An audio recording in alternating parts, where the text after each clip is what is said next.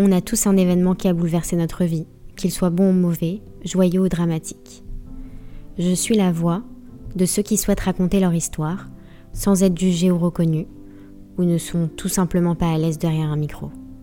Ce podcast n'est pas à but lucratif, mais simplement de pouvoir être entendu par d'autres qui vivent ou ont vécu la même chose de près ou de loin et ne plus jamais se sentir seul. De pouvoir dénouer des langues sur des sujets parfois tabous ou incompris. Vous écoutez l'épisode 12 sur le harcèlement scolaire.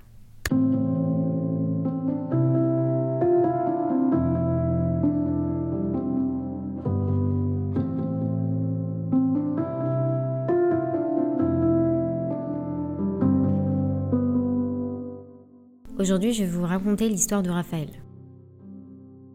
J'ai toujours été une enfant très joyeuse, très indépendante. Ma mère m'a envoyée en colo pour la première fois à 4 ans. J'ai toujours été très sociable, très solaire, et c'est ce que je suis toujours d'ailleurs. Mais je dirais que sur un plan global, le système scolaire m'a un peu broyée. On va dire que déjà petite en maternelle et dans les petites classes, je n'étais pas quelqu'un d'hyper doué à l'école. C'était pas trop mon truc. Je rentrais pas vraiment dans l'école, puis en plus j'étais dans une école hyper élitiste, donc forcément ça dénotait un peu par rapport aux autres. Et donc ça, ça m'a fait un peu perdre confiance en moi progressivement, et on va dire que ma flamme personnelle, que tout le monde connaissait, s'est un peu éteinte.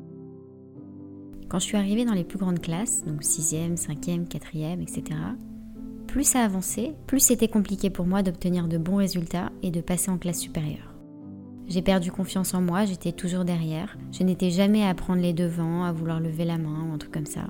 On me faisait comprendre que je n'étais pas douée pour être à l'école de manière générale. D'être jugée sur des trucs où tu sais que t'as déjà pas de facilité, et t'es pas encouragé, t'es plus rabaissé qu'encouragé.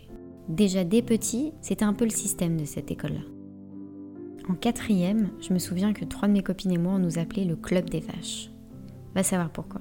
Et une fois, on nous a balancé une poubelle pleine dessus de deux étages.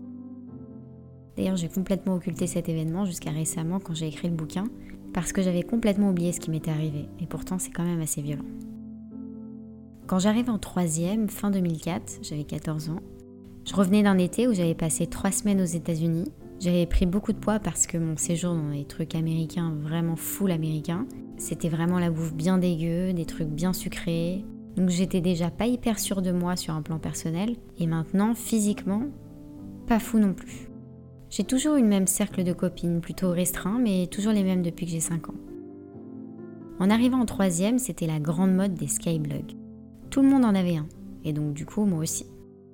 Et en fait, les filles de mon école, elles mettaient des trucs un peu, je dirais, adultes. Enfin, elles faisaient plus femme que moi, moi je faisais plus bébé-enfant. Encore un truc qui témoigne de la non-confiance en soi. Moi, j'étais vraiment dans un truc où j'aimais bien m'habiller en rose, très girly, très bébé quoi. Donc moi, je mettais des trucs en rapport avec ce que j'étais à l'époque. Dès l'instant où j'ai lancé ça, où j'ai mis juste des photos parce que tu ne mettais pas grand-chose au départ, je me suis fait harceler sur ce blog. Tous les jours, j'avais à peu près, je dirais, une centaine de commentaires sur chaque photo. Et je me prenais des insultes sur mon physique, sur qui j'étais, même sur mes copines qui étaient avec moi sur les photos. C'était des trucs du genre euh, ferme ta gueule, qu'est-ce que t'es grosse. Euh. C'était des mots très violents et répétés. Au début, quand les premiers commentaires arrivent, tu te dis, ouais, les gens ils ont pété un câble, ça va se calmer. Mais en fait, ça ne se calme jamais. Ça, c'est un truc qui est dans toutes les histoires d'harcèlement scolaire. D'ailleurs, ça ne se calme pas tant qu'il n'y a pas un vrai événement qui se passe. Pour moi, ça s'est pas calmé. Et surtout, je savais très bien qui c'était puisqu'ils mettaient leur nom. Ils n'avaient pas besoin de se cacher, je savais très bien qui c'était. Donc quand moi j'allais à l'école le matin, je les voyais tous les jours ces gens. Au départ, ils m'intimidaient pas trop dans la cour, et après, ils venaient me voir et ils se mettaient tous autour de moi. Il y avait une vingtaine, une trentaine de personnes à me cracher dessus, à m'insulter. Et mes copines ont tenté de me défendre, mais on était 4 contre 20 ou 30, c'est assez compliqué. Et puis je comprends aussi qu'elle n'ait pas eu forcément envie de se mettre des gens à dos ou de se retrouver dans ma position, ce qui est complètement logique. Donc il y avait une espèce d'acharnement sur moi. J'avais peur. Je me disais, s'ils sont capables de faire ça, qu'est-ce qu'ils vont me faire après? J'allais et je rentrais à pied de l'école et j'avais toujours peur qu'on me suive. J'avais peur qu'on m'insulte dans la rue, j'avais peur qu'on fasse du mal à mes amis, qu'on fasse du mal à mes parents. Je me faisais tout un film dans ma tête. J'avais peur que ça aille beaucoup plus loin que ça. Quelques semaines après les commentaires sur mon Skyblog, qui étaient vraiment des critiques sur le physique, genre t'es moche, t'es grosse, tu t'habilles mal. Après, c'était devenu des insultes. Du genre euh, t'es conne. À répétition. Donc finalement, tu commences par le croire, tu les assimiles, à penser que tu peux devenir ces choses. Jusqu'au coup de grâce où on te dit mais va te suicider. Ça, c'est le commentaire qui a fait tout basculer chez moi et qui m'a vraiment fait ressentir le désir d'en finir. Et quand on te dit va te suicider, bah tu te dis bah bien sûr, à quoi bon en fait finalement? Puisque je suis toutes ces choses horribles, je suis qu'une merde, je sers à rien. On n'arrête pas de me le dire tous les jours que je sers à rien, mais en fait fatalement c'est le cas. Quand je rentrais chez moi, je ne laissais rien paraître. J'étais normale entre guillemets. Et puis c'était la période de l'adolescence. Il y avait toujours des moments où je faisais la gueule, des moments où j'étais pas bien, mais bon, quand ma mère me voyait, elle se disait euh, Bon, c'est une ado, quoi. Je ne parlais pas du tout de ce genre de choses. Moi, j'ai jamais voulu que mes parents s'inquiètent, parce que déjà, je trouvais qu'ils s'inquiétaient trop, parce que j'étais nulle à l'école. J'avais pas envie de leur causer encore un souci, encore un truc honteux, parce que déjà, j'étais pas bonne à l'école, donc c'était un peu la honte, et surtout quand t'es dans une école comme ça. Et après, c'était la honte, parce qu'on disait toutes ces choses-là de moi. Donc j'étais leur fille et je pouvais pas être leur fille et être comme ça. C'était pas possible. Surtout qu'à côté de ma petite sœur, qui avait 4 ans de moins que moi, elle était brillante à l'école. Elle n'a jamais posé de problème. Toujours été très droite dans ses bottes, très bien. Vraiment, moi j'ai toujours été l'inverse. Toujours la galérienne. Donc je me disais, je peux pas leur montrer qui je suis vraiment. Ce qu'on dit de moi. J'avais honte, je me sentais coupable alors que j'avais rien fait, rien demandé. Il n'y avait aucune raison qui justifiait cet acharnement sur n'importe qui. Je suis tombée dans une espèce de spirale où je pouvais plus m'empêcher d'aller regarder ce qui se passait, ce qu'on disait de moi. J'avais un ordinateur dans ma chambre, donc si je voulais y accéder, j'y accédé. Quelque part, je me dis que ce qui m'a sauvée, c'est que j'étais pas dans l'ère des réseaux sociaux d'aujourd'hui. C'est-à-dire que quand je coupais mon ordinateur, je coupais mon ordinateur. Il n'y avait plus rien parce que les gens n'avaient pas mon numéro de portable ni le numéro de chez moi. Je pense que ça aurait été bien pire si ça avait été en 2023 avec les réseaux sociaux. Je ne cite pas le nom de l'école parce que l'école n'a rien fait. C'est-à-dire que c'était très visible, 20 personnes ou 30 personnes contre 4 pendant la récréation. Et il y avait des surveillants en plus. Personne n'a jamais rien fait, n'a jamais rien dit. Tout passait sous silence, bien sûr. Parce qu'on ne veut pas faire des vagues dans ce genre d'école. Alors, à l'heure des charges, ils ne savaient pas ce qui se passait sur mon blog, mais bon, les rassemblements, le bruit pendant les récrés, c'est un autre sujet. À un moment donné, au bout d'un mois et demi d'harcèlement, ma meilleure amie a ressenti que ce qu'il se passait était grave et en a parlé à sa mère. Elle lui a montré mon blog et sa mère a directement appelé la mienne pour la mettre au courant. Et là, cataclysme. En tout cas, c'est ce que ma mère m'avait dit. Elle m'a dit Quand j'ai eu Sylvie au téléphone, j'ai pas compris. J'ai failli tomber tellement j'étais sous le choc. Elle est venue me voir dans ma chambre et elle m'a demandé de lui montrer mon blog. Je ne lui ai pas parlé, je lui ai juste montré. Je me suis assise sur mon lit pendant qu'elle, elle regardait mon ordinateur. Elle ne parlait pas, elle savait plus quoi me dire. Elle a refermé la porte de ma chambre et elle est partie. Je sais qu'à ce moment-là, elle a appelé mon père et elle s'est effondrée au téléphone. Mes parents étaient déjà divorcés, mon père qui est très... On trouve une solution tout de suite. lui a dit on appelle l'école et on va faire ça, ça, ça. Ils ont tout de suite alerté l'école. Mon père, en plus, avec ses grandes menaces, n'arrêtait pas de dire à tout le monde que si jamais il ne recevait pas en rendez-vous ou s'il ne prêtait pas attention à ce qui se passait, qu'il allait leur coller tous les journalistes dans tous les médias pour parler de cette école et dire que cette école c'était de la merde. Au final, ils n'ont pas fait grand-chose à part des conseils de discipline pour quatre personnes, les quatre principaux qui étaient vraiment les plus violents.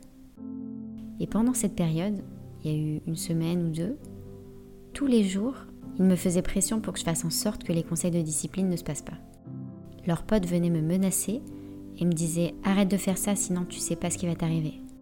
Ça, je ne le racontais toujours pas à mes parents. Une fois que ces conseils de discipline ont eu lieu, il y a eu deux renvois définitifs et deux renvois de trois jours pour deux autres. Les premiers, l'école était finalement bien content de les virer parce qu'ils n'en pouvaient plus de les voir, les profs, les gens de l'école, etc. Et les deux autres ne se sont pas fait virer parce que leurs parents donnaient de l'argent à l'école. Du coup, ils se font pas virer, et puis ils sont excusés et ils n'apprennent pas de leurs erreurs. Voilà. Ma mère m'avait raconté que dans un des conseils de discipline, il y en a une qui s'est fait virer après et qui a dit euh, Je vois pas ce que je fais là, j'ai d'excellents résultats. Ça démontre vraiment qu'il y a un bug dans l'éducation de certains enfants, surtout dans ces écoles-là, élitistes.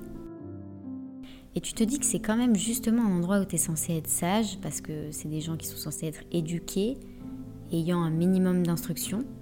On était quand même très privilégiés. Et en fait, pas du tout.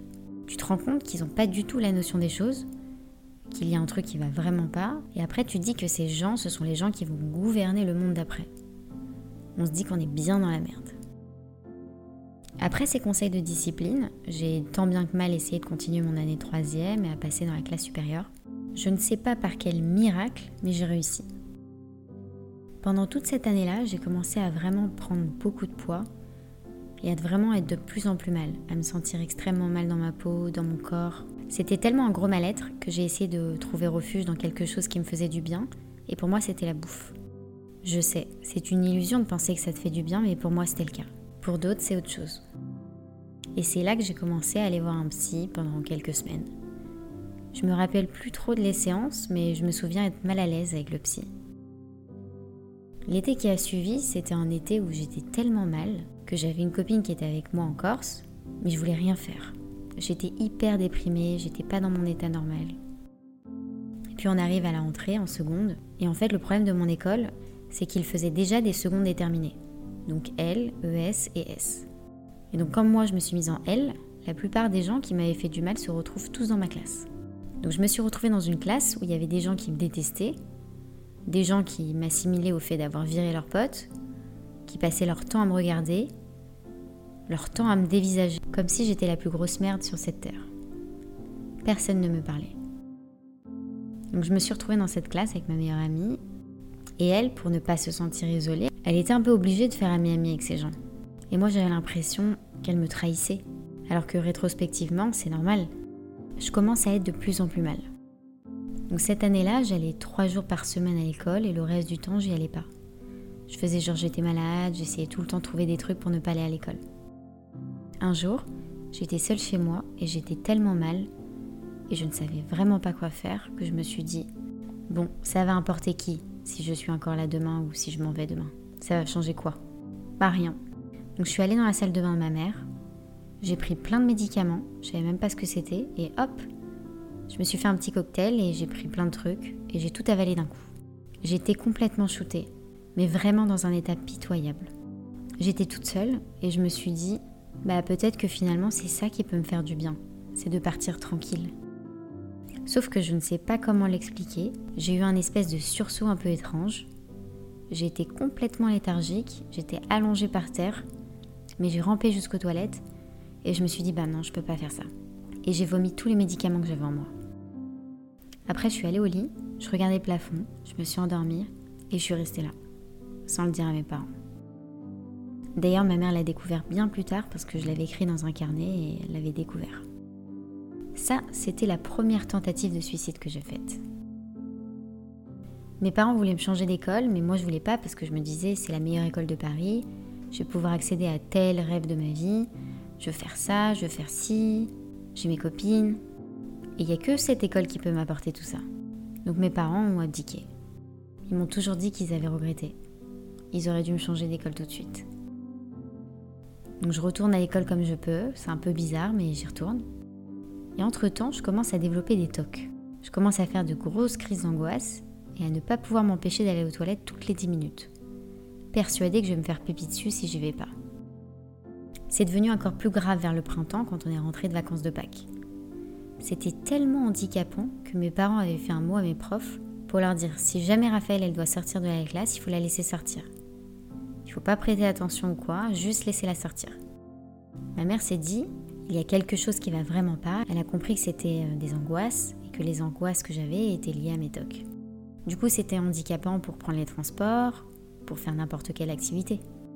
Donc je donne ce mot à mes profs quand je rentre de vacances pour leur dire qu'il faut que je sorte. J'avais deux heures de français et je sortais, je rentrais, je sortais, je rentrais. Et tout le monde me regardait. Personne ne savait, donc tout le monde me voyait, me dévisageait quand je rentrais. Et à un moment donné, je suis plus revenue. Je suis restée dans les toilettes à pleurer et je suis pas remontée parce que je pouvais pas. Parce que j'en pouvais plus. Ma meilleure amie m'a retrouvée dans les toilettes en larmes Elle m'a dit Bon, écoute, je te ramène chez toi, tu peux pas rester comme ça. Donc, cette année seconde, je l'ai quasiment pas faite. On a juste demandé à l'école de me faire passer en première, que je puisse après avoir un dossier plus simple pour pouvoir aller dans un autre lycée. Donc, je suis rentrée chez moi ce jour-là et je n'ai plus jamais remis les pieds dans cette école. J'étais bien trop malade. J'étais vraiment dans un état où j'avais besoin d'aide, une vraie assistance. J'avais besoin de tout. Enfin, je pouvais pas être seule. J'étais dépressive. Je voulais pas bouger de mon lit. J'avais pas envie de sortir de chez moi. Je n'avais pas envie parce que je me disais si je sors, je vais avoir envie d'aller aux toilettes, mais dans la rue c'est pas possible, donc je peux pas sortir de chez moi. L'année d'après, je rentre donc en première à 15 ans, dans une école qu'on a choisie avec mes parents. Et à ce moment-là, je décide d'aller vivre chez mon père parce que je trouvais que je faisais trop de mal à ma mère et à ma sœur. Donc j'avais envie d'avoir une séparation avec elle. Donc la rentrée s'est hyper bien passée, les gens qui étaient dans ma classe étaient super sympas. Après cette super journée, entre guillemets, j'arrive chez mon père et je sais pas ce qui s'est passé. J'ai fait une crise de nerfs, j'ai hurlé dans tous les sens, j'ai tapé dans les murs. Et j'ai dit à mon père, il faut que quelqu'un d'autre m'aide, il me faut de l'aide supplémentaire, je peux pas, j'y arrive pas. C'était la première fois que je le verbalisais.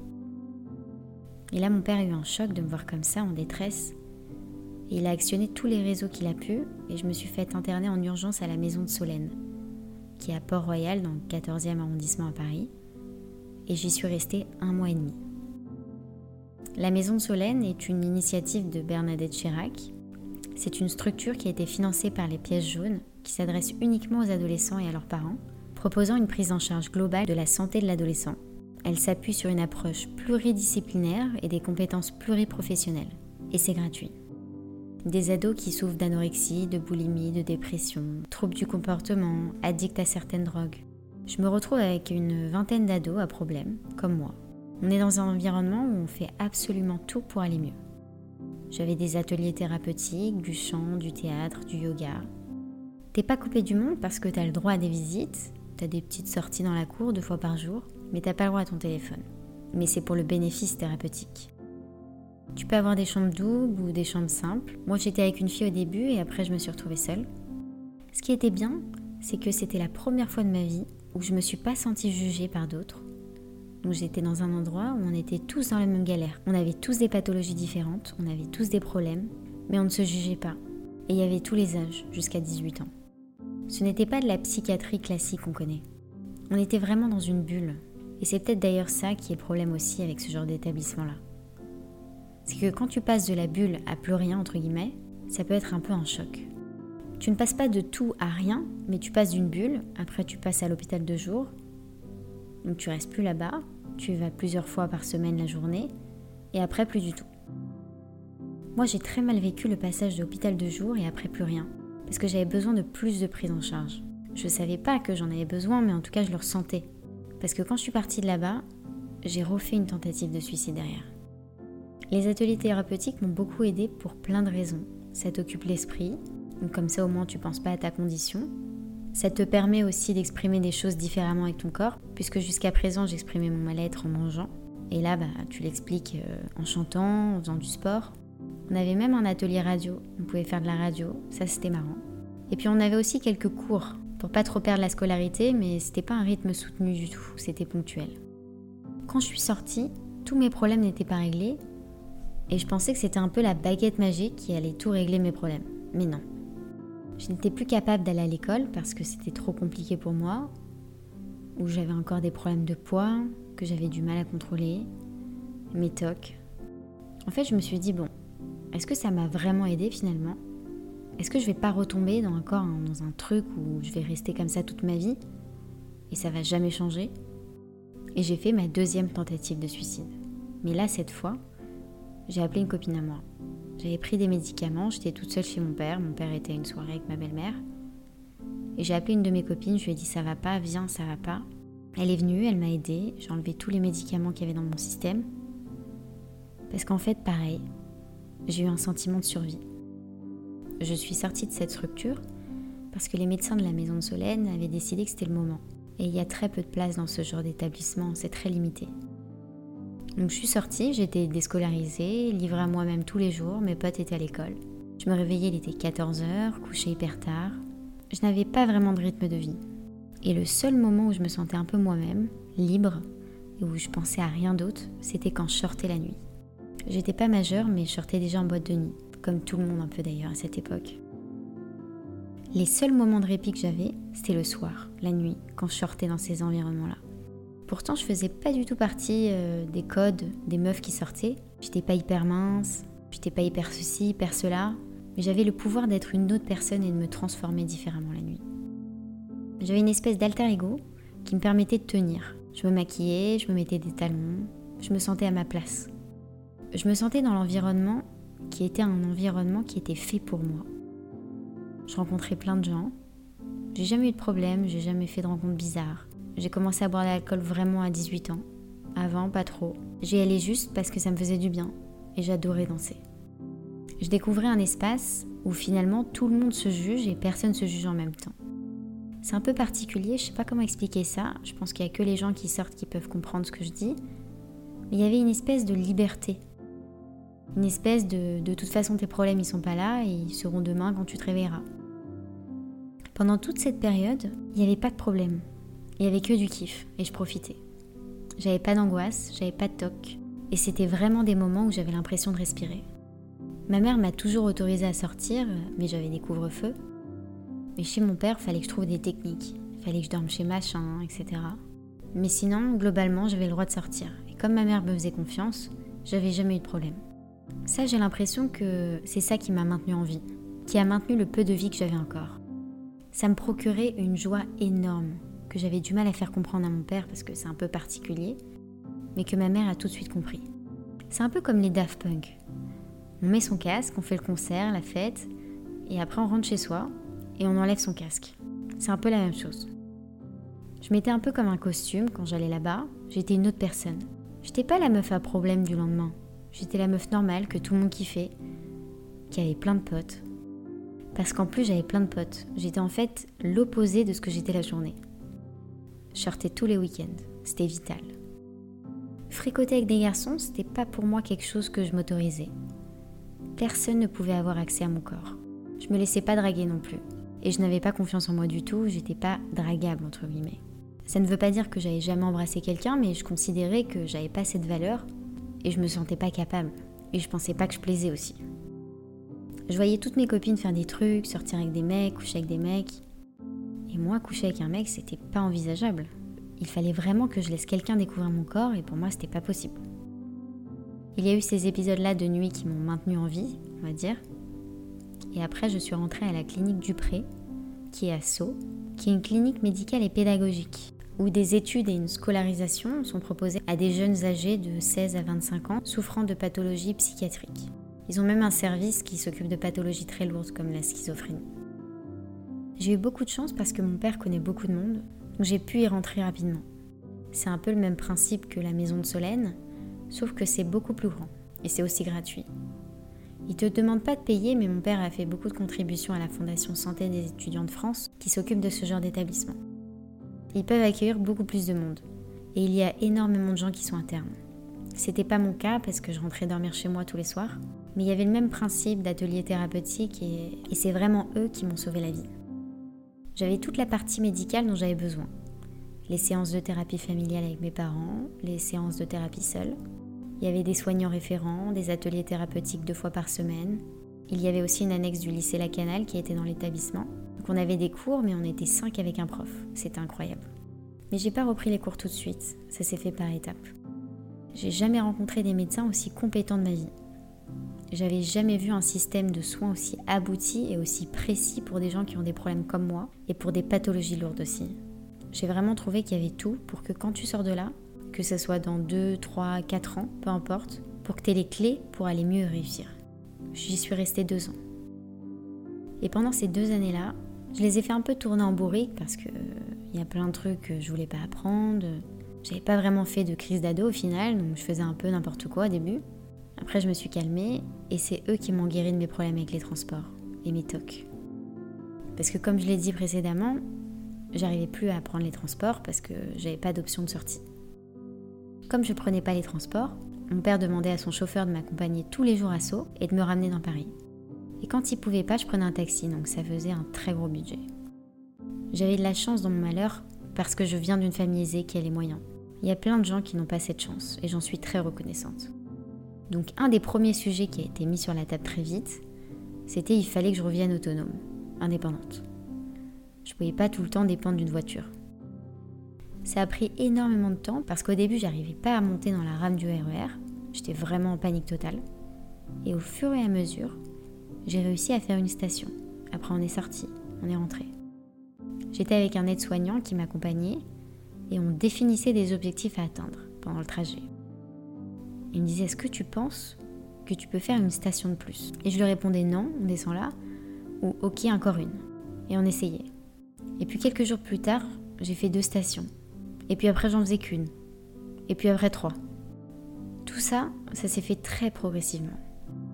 Dans cet établissement, j'ai rencontré une fille avec qui je suis devenue très copine, qui avait été d'ailleurs avec moi à la maison de Solène, juste avant. Donc on s'est rencontrés après et elle a pris le relais de mes aides-soignants. Elle m'accompagnait sur tous les trajets aller-retour pour aller à la clinique et pour rentrer. Et donc c'est petit à petit comme ça que je me suis mise à régler mes problèmes de TOC et à régler les problèmes de transport en même temps. Et quand je suis partie, deux ans après, j'avais plus de problème. Je pouvais reprendre les transports comme je voulais et j'avais pas de problème. Donc ça, c'était incroyable. Niveau poids, ça commençait à aller un peu mieux, mais on était sur une amélioration assez progressive. J'avais 17 ans. J'ai perdu mon grand-père euh, maternel cette année-là, c'était très très compliqué. Ma mère était très mal, donc euh, j'essayais de m'occuper un peu d'elle, de la soulager comme je pouvais. Mais moi, elle était mal, j'étais mal, et quand je suis mal, je sors. Quelques semaines après, on avait un rendez-vous avec les psys pour faire ce qu'on faisait une fois par mois, une thérapie familiale. Il y avait mon père, ma mère, moi, les médecins.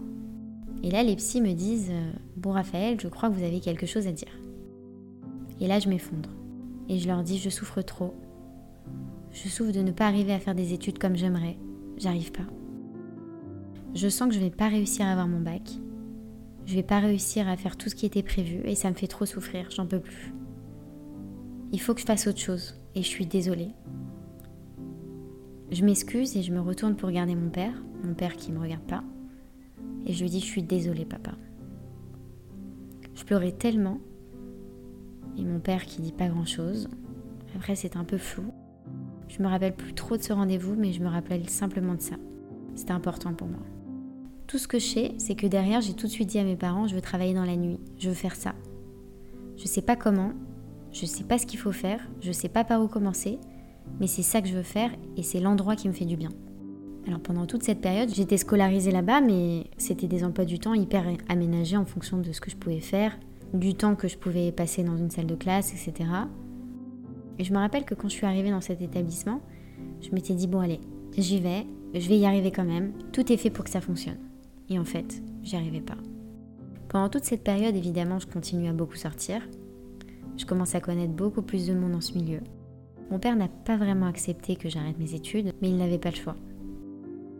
Donc je lui explique que je sors beaucoup dans un établissement qui appartient à ses potes, qui était l'Étoile, dans le 8e à Paris, et je lui demande s'il peut lui demander de me prendre un stage pendant 6 mois.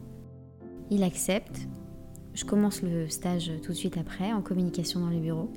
Donc mon quotidien, c'était stage, clinique, stage, clinique. C'est un peu particulier parce que je ne savais pas trop quoi dire aux gens autour de moi. Quand on me demandait mais dans quelle école tu es? Je disais bah je suis à la Canale. Alors que c'était pas du tout vrai, mais je savais pas quoi dire.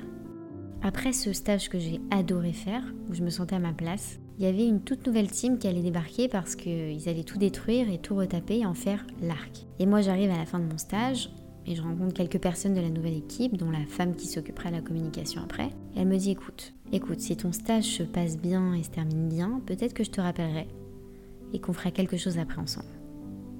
Moi, j'en rêvais. Le stage s'est terminé en juillet et fin août, elle m'a rappelé pour intégrer la nouvelle équipe en tant que son assistante en CDD.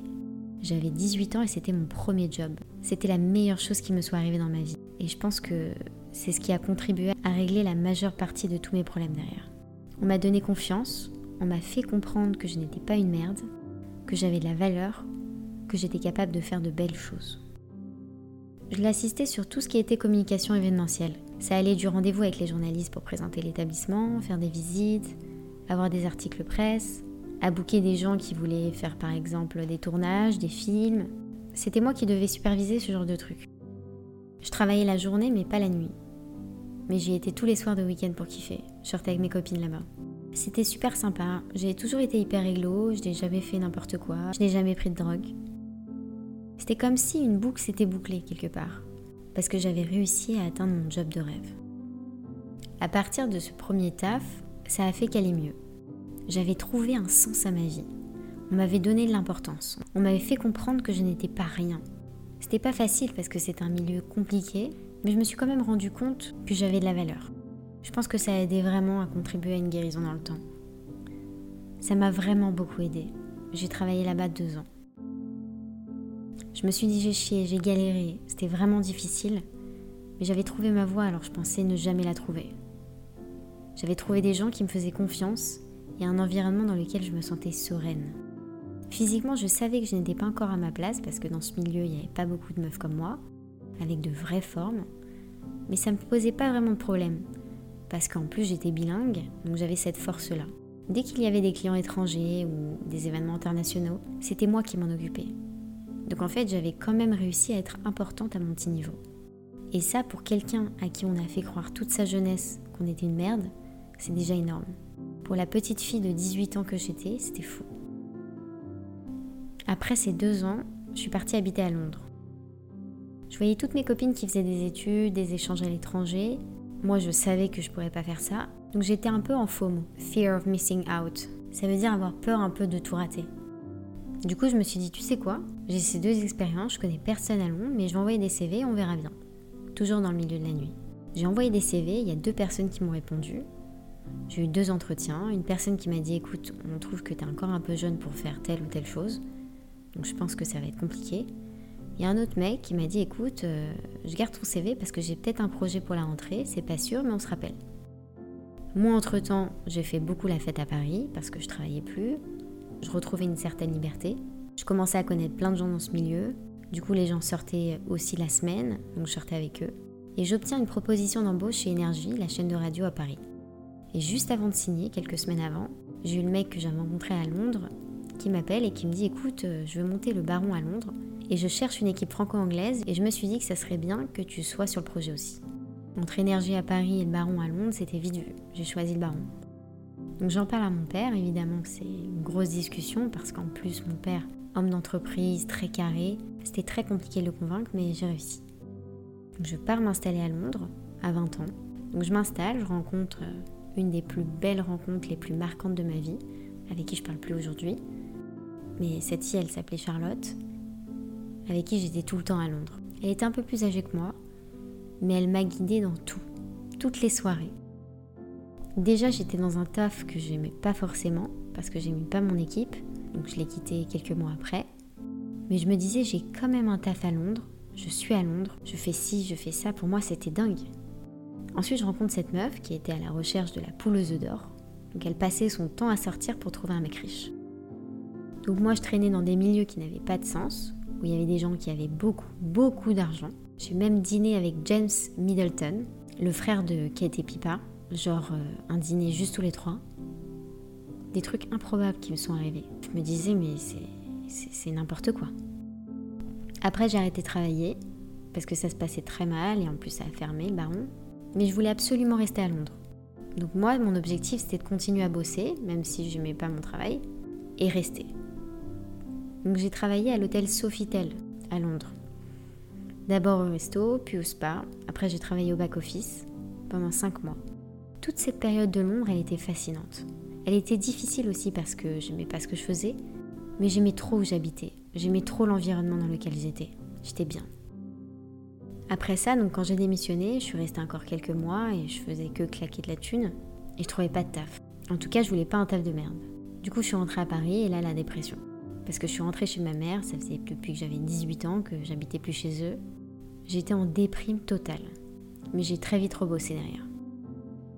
J'ai travaillé pour Dove Atia et Albert Cohen sur un de leurs spectacles, dans la production. Je m'occupais d'organiser des événements sur la tournée du spectacle et de la promotion des artistes. C'était chouette, on partait en tournée, je m'occupais des artistes sur place.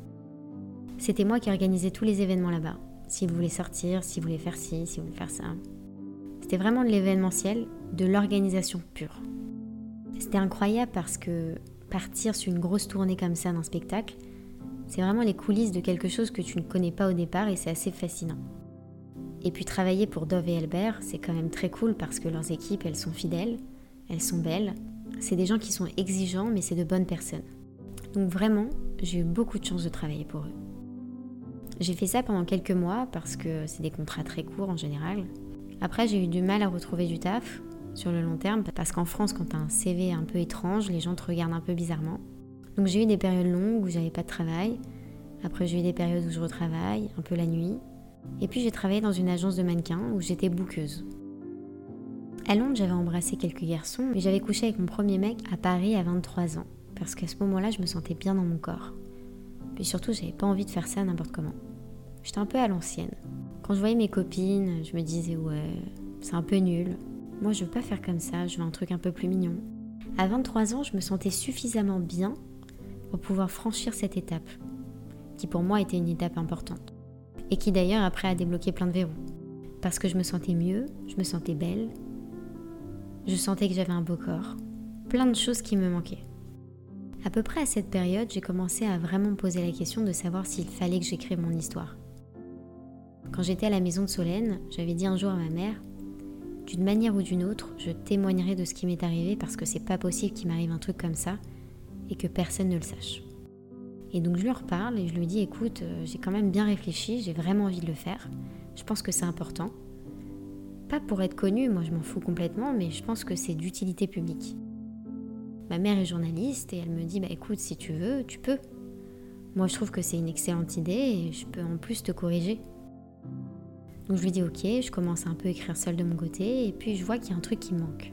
Et je lui dis maman, je pense qu'en fait c'est pas la bonne stratégie que ce soit moi qui écris. Je pense qu'il faut qu'on l'écrive à deux et qu'on devrait se répondre. Partager nos expériences à toutes les deux. Toi, ta vie, t'as l'expérience de la mère qui vit ça, parce que c'est un choc pour toute la famille. Et il y a moi, qui suis forcément la victime principale dans tout ça. Et il y a le collatéral aussi, c'est vous. Donc je pense que ça peut être hyper intéressant, ça peut vraiment aider tout le monde, pas que les gens qui vivraient ce que je vis, mais les parents qui savent pas quoi faire, qui ont besoin de clés ou qui ont besoin de réconfort. Elle réfléchit un peu et elle me dit bah écoute pourquoi pas on peut faire ça. Et donc pendant deux ans on s'est retrouvés dans des cafés à écrire toutes les deux, à essayer de mettre en place une chronologie, à essayer de se rappeler de nos souvenirs parce qu'on n'a pas toutes les mêmes. Toute une démarche comme ça, d'écriture à quatre mains, au fur et à mesure qu'on développait ce projet, on s'est dit mais en fait c'est génial de faire ce truc. Même si on arrive à le publier ou pas, on s'est dit on fait un truc qu'on pourra partager ensemble, qui sera juste à nous, et qui sera un accomplissement personnel. On était vraiment à fond dans ce projet. Et puis on a réussi à le terminer, on a réussi à le publier et on a réussi à en parler. Le livre s'appelle Harceler à l'école, double peine de Raphaël et Isabelle Paolini. On aurait aimé que tout le monde en parle tout le temps, tous les jours, toute l'année, mais ce genre de sujet c'est très spécifique. Mais on a réussi quand même à atteindre quelques personnes, à se faire entendre un minimum. C'est tout ce qu'on voulait, c'est tout ce qui nous importait. Tous les gens qui l'ont lu ont trouvé que c'était hyper bien écrit, que c'était très juste, que c'était pas larmoyant du tout, mais au contraire c'était hyper positif, ce qui est le cas. On a vécu des choses après l'avoir sorti, on a reçu plein de messages, on a reçu des témoignages de gens qui nous ont dit que notre témoignage était hyper important, qu'il était essentiel, qu'il leur faisait du bien, que c'était réconfortant, et que c'était intéressant aussi d'avoir la perspective de la mère, parce qu'en général c'est l'enfant dont il s'agit, ce qui est normal. Et c'est aussi intéressant pour les parents, les grands-parents, les comment est-ce que tu gères, Comment est-ce que tu en arrives là, à assumer ce genre de choses Comment tu peux aider ton enfant Enfin voilà. Et donc pour nous, c'était hyper enrichissant parce qu'on s'est dit on a accompli quelque chose qui n'est pas évident à accomplir. On a réussi à se faire entendre sur un sujet qui n'est pas facile du tout et on l'a fait ensemble. On le fait pas pour nous, on le fait pour les autres et ça c'est incroyable. Donc je recommande à chaque parent de lire ce livre, pas parce que c'est le mien, mais parce qu'il y a vraiment de l'aide dans ce livre. Il y a de l'aide sur les établissements dont on parle, il y a de l'aide sur la manière dont on peut éduquer ses enfants, dire certaines choses à ses enfants. Ce n'est pas juste un livre qui raconte la, vie d'une fille qui s'est fait harceler, et puis finalement ça s'est bien terminé, voilà.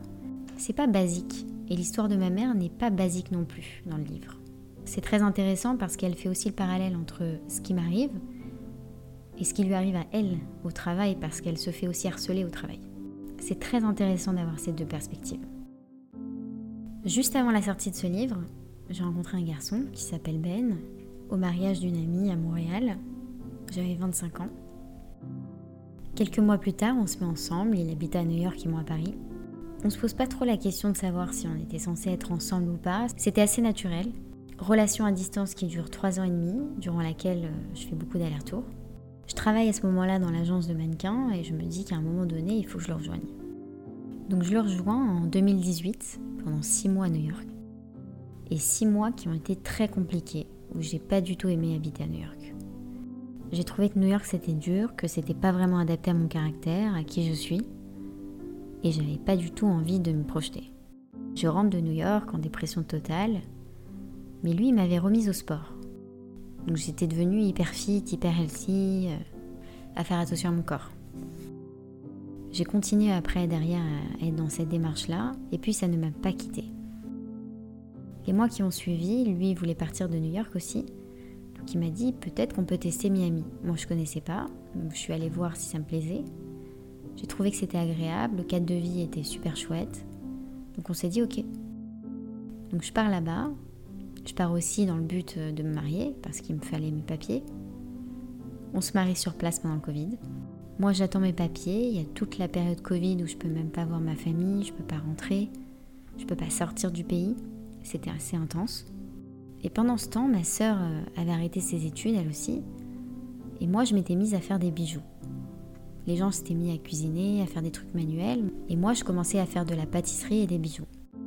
Un jour, ma soeur m'appelle et me dit Écoute, Raph, je te vois faire tes bijoux, ça te dit pas qu'on en fasse vraiment un truc? C'est-à-dire qu'on crée une boîte ensemble, on se met à faire vraiment des bijoux? Je lui dis Attends, toi, moi, travailler ensemble.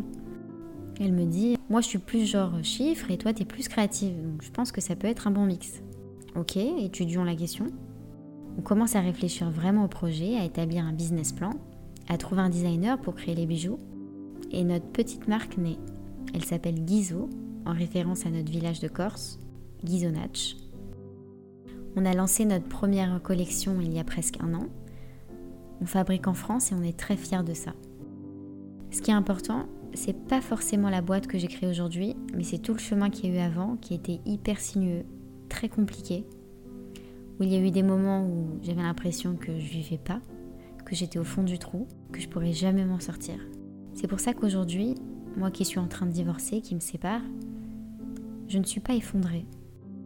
Pas parce que je ne veux pas m'effondrer, mais parce que j'ai vécu des trucs tellement difficiles à côté, des trucs qui m'ont tellement fait mal où je pensais jamais me relever, que le reste me paraît un peu plus simple. Même les problèmes que je peux avoir au quotidien avec ma sœur, d'avoir une marque, ça me paraît rien comparé aux horreurs qu'on a pu dire sur moi ou aux sentiments que j'ai pu avoir de moi, de dégoût d'être qui j'étais, de détester mon corps au plus haut point, de me faire vomir tellement j'avais mangé, de mes 14 ans à mes 20 ans, j'ai eu des périodes d'aérophagie et des périodes de boulimie. Mais aujourd'hui, c'est terminé. L'école qui me faisait ressentir que j'étais pas assez bien, parce que je n'avais pas assez de bonnes notes, j'étais pas comme ci, j'étais pas comme ça, j'étais pas académique. Bah aujourd'hui, je suis pas académique, mais j'ai monté une boîte. On me disait que je servais à rien, mais aujourd'hui, je contribue à l'économie française et j'ai créé une société qui est éco-responsable. Aujourd'hui, je me rends compte que j'ai de la valeur et que j'en ai toujours eu. Mais pour arriver à ça, il y a énormément d'étapes. Il y a beaucoup de choses qu'il faut faire. Et la première chose que je répète à chaque fois que j'évoque ce sujet-là, c'est dès qu'il se passe quelque chose de pas normal, qu'on sent que ça ne va pas, ou que ça ne devrait pas se passer comme ça, c'est d'en parler directement à un adulte à qui on fait confiance, si jamais c'est dans la période enfant-ado, ou proche, un psy, quelqu'un vraiment de confiance. Parce que si on n'en parle pas après, ça te bouffe de l'intérieur comme ce que ça m'a fait à moi. Et après, ça peut mener à des conséquences qui peuvent être beaucoup plus dramatiques. Moi, j'ai eu de la chance, mais il y en a d'autres qui ne l'ont pas. Donc pour éviter de se retrouver dans des situations comme ça, il faut en parler tout de suite. Je l'évoque parce que ça fait partie de moi et parce que ça fait vraiment qui je suis. Je pense que si je suis aussi forte et que si j'ai une force de caractère comme ça, c'est parce qu'il m'est arrivé des trucs compliqués. Peut-être que je l'ai toujours eu et qu'elle s'est révélée comme ça, j'en sais rien. Mais c'est très important d'évoquer ces sujets-là, quoi qu'il arrive. Qu'il se soit passé il y a dix ans ou hier. Je pense que c'est toujours important, encore plus aujourd'hui, Parce qu'aujourd'hui, il y a beaucoup trop d'enfants qui subissent ce genre de choses avec les réseaux. Il y a des applications qui poussent tous les jours. Et ça ne s'arrête pas. WhatsApp, Telegram, Instagram, TikTok, Snapchat, Facebook. Il faut savoir arrêter. Il faut savoir bloquer les commentaires. Il faut savoir se protéger au maximum. Si vous m'écoutez et que vous êtes parent, il ne faut pas hésiter à poser des questions à votre enfant. Il ne faut pas hésiter à en parler dès le plus jeune âge. Expliquez qu'il y a des choses qui se font et d'autres choses qui ne se font pas. Que si jamais ces situations se passent, ce n'est pas normal. Si jamais on ressent ça, ce n'est pas normal de ressentir ça. Je pense que le plus tôt est le mieux. C'est dans l'éducation, quoi qu'il arrive. Il faut réussir aussi à établir une relation de confiance avec ses enfants. Même si ma mère et moi on l'avait, il faut persévérer, toujours continuer qu'elle soit encore plus solide. Une fois, je suis tombée sur une vidéo où il y avait un père qui faisait répéter à sa fille avant qu'elle aille à l'école tous les matins Je suis jolie, je suis forte, je suis douce, etc. Et je pense que de se le dire, on parvient à le croire un moment et on se renforce vis-à-vis des autres et on se fait confiance. Je pense que plus les parents ont confiance en leurs enfants, plus les enfants ont confiance en eux qu'il ne faut pas hésiter à parler de sujets qui sont compliqués, les évoquer parce que ça arrive tellement plus souvent et c'est tellement plus médiatisé. On n'a pas envie d'être le parent qui se retrouve à avoir un enfant qui se suicide. Aujourd'hui, j'ai une relation avec mon corps qui est beaucoup mieux. Elle est beaucoup plus apaisée, plus sereine. Et c'était vraiment le but absolu de ma vie. C'était de me sentir apaisée avec moi-même et heureuse. Je me fais plaisir, mais j'essaye de ne pas aller non plus dans l'excès parce que je sais qu'après, ça me fait pas du bien quand je me vois. Aujourd'hui, je peux le dire, je me sens bien, je me sens belle.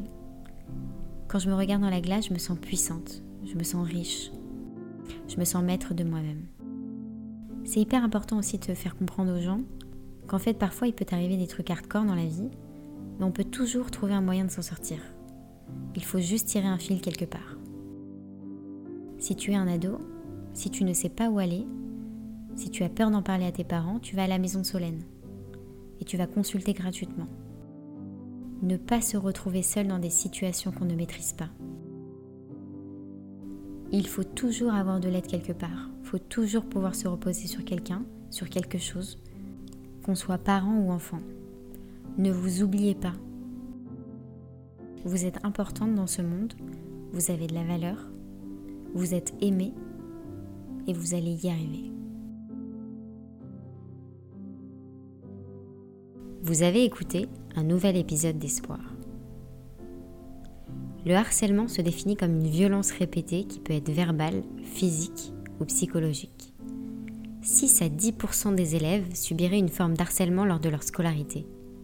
800 000 à 1 million d'enfants seraient victimes chaque année. Il est donc important d'en parler encore et encore.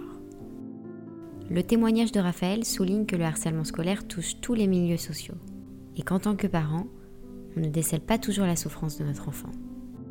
Merci à Raphaël de nous avoir partagé son histoire et je me permets de rappeler le nom de son livre que je vous invite tous à lire, Harcelé à l'école, double peine, de Raphaël et Isabelle Paolini, et retrouver son compte Instagram de bijoux sur guizo.paris. N'hésitez pas à me dire si vous avez aimé sur ma page Instagram espoir.podcast ou à me mettre des étoiles. À la semaine prochaine!